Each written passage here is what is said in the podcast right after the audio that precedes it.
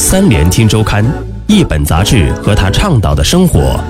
三联生活周刊携手喜马拉雅，倾力奉献。制造拼多多，在拼多多总部门前的吸烟区内坐了大半天，一天的维权活动毫无收获。君臣四人只能打道回府。从上海回桐乡只需要坐四十分钟的高铁。这里最出名的是被打造成水乡旅游名片的乌镇，但就在乌镇东南方二十公里外，蒲院镇才是这座县级市经济实力最强的乡镇单位。这个拥有二十万常住人口的小镇是中国最大的羊毛衫集散中心，据说每年生产的羊毛衫近七亿件，产销量占全国总量六成以上。进入有十九个交易区、超过一万余间商铺的蒲院羊毛衫市场。千万不要以为这里卖的都是羊毛衫，事实上，从 T 恤到内衣，再到即将来到的秋季大衣，你几乎能在这里找到所有你需要的服装。一间间占地十几平方米的商铺紧挨着排在一起，那种土洋结合的名字是很多店的最爱，比如微郎世家，一排大约有十几家商铺，然后一个交易区就有二三十排这样的商铺组成。不同于十几年前。那时，大家的客户都是线下渠道的批发商。从几年前开始，大多数商铺的门口都陆陆续续挂上了淘宝供货的字牌。最新的变化则是，拼多多的名字开始出现在淘宝、天猫和京东们的后面。君臣带我走进一家他熟悉的店铺，店主一家正在整理店内的夏日服装。这些短袖衣服即将告别今年的市场，商家们正在为秋冬季做准备。熟络的打完招呼后。我和君臣坐下查看他们正在整理的短袖衣服。我这里都是百分之九十五棉的，你放心好了。店主老张看到我们摩挲的动作后说道，语气非常自信。但衣服本身过于滑腻的手感告诉我们，这恐怕不是事实。翻遍整件衣服都没有看到应该出现的成分标签，而且价格也只有二十五元。在另一家主卖衬衫的店中，我们才见到了可能真实的成分表。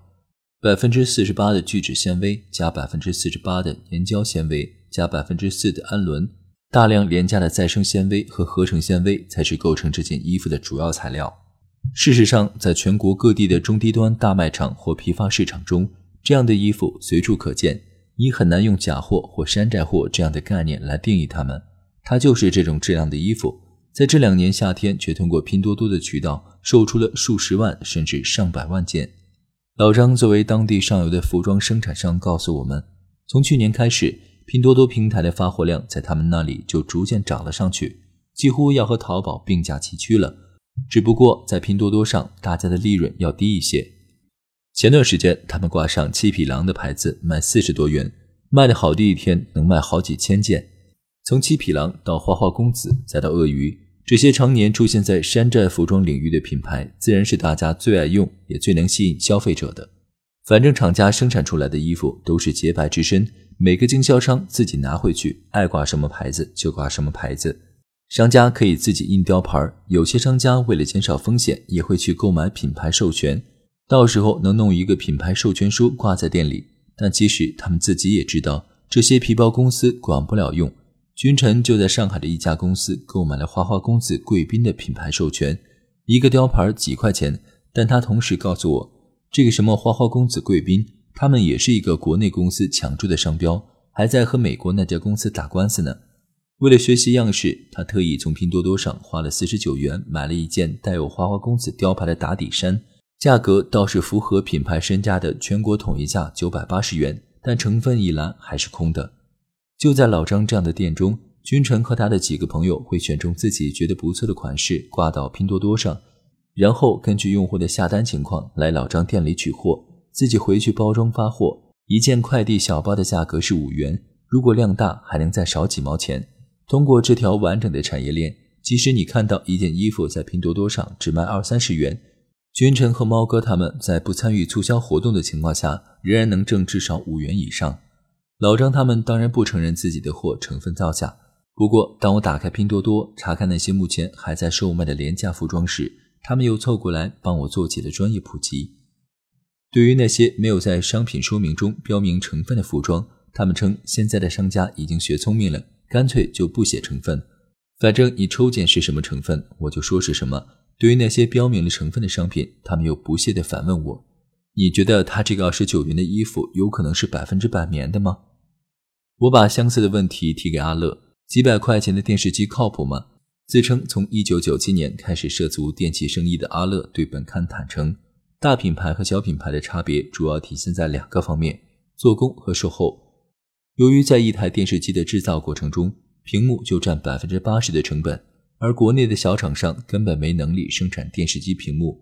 大家用的都是三星和 LG 的屏幕，所以小厂商只是买来比较廉价的次等或二手屏幕，再配以廉价外壳等材料，自己用相对粗糙的手工方式将它们拼装起来。这种小厂也是很正规的，装好以后，每台机器还要放在那里播放二十四小时，测试好以后才装起来上市的，质量粗糙一点。但都能看，而这些廉价电视机大多来自阿乐的家乡广州番禺大石街。外界将拼多多上的商品浓缩为低价与够用这两个关键词，阿乐觉得挺合适。相似的逻辑也适用于销量更大的日化产品。虽然拒绝透露具体的品类销售数据，但拼多多的工作人员还是向本刊透露，电器产品在拼多多上的销量并不高，日常吃的和用的才是拼多多上最受欢迎的商品。洗衣液就是一个绝好的例子，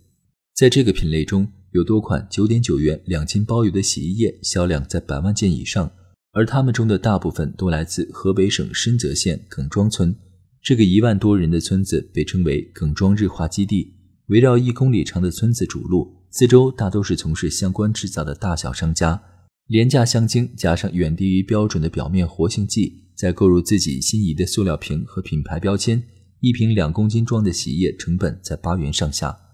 二十九元的花花公子授权男装，九百元的创维家电视，九点九元的好太太洗衣液，这些或是山寨或是假货的产品，反而成为了拼多多上最受欢迎的商品。根据拼多多上市的招股书披露，其二零一七年全年的四十三亿单总订单量，平均金额仅为三十二点八元。作为对比，阿里在二零一四年上市时。淘宝的平均客单价就已经到了一百八十元。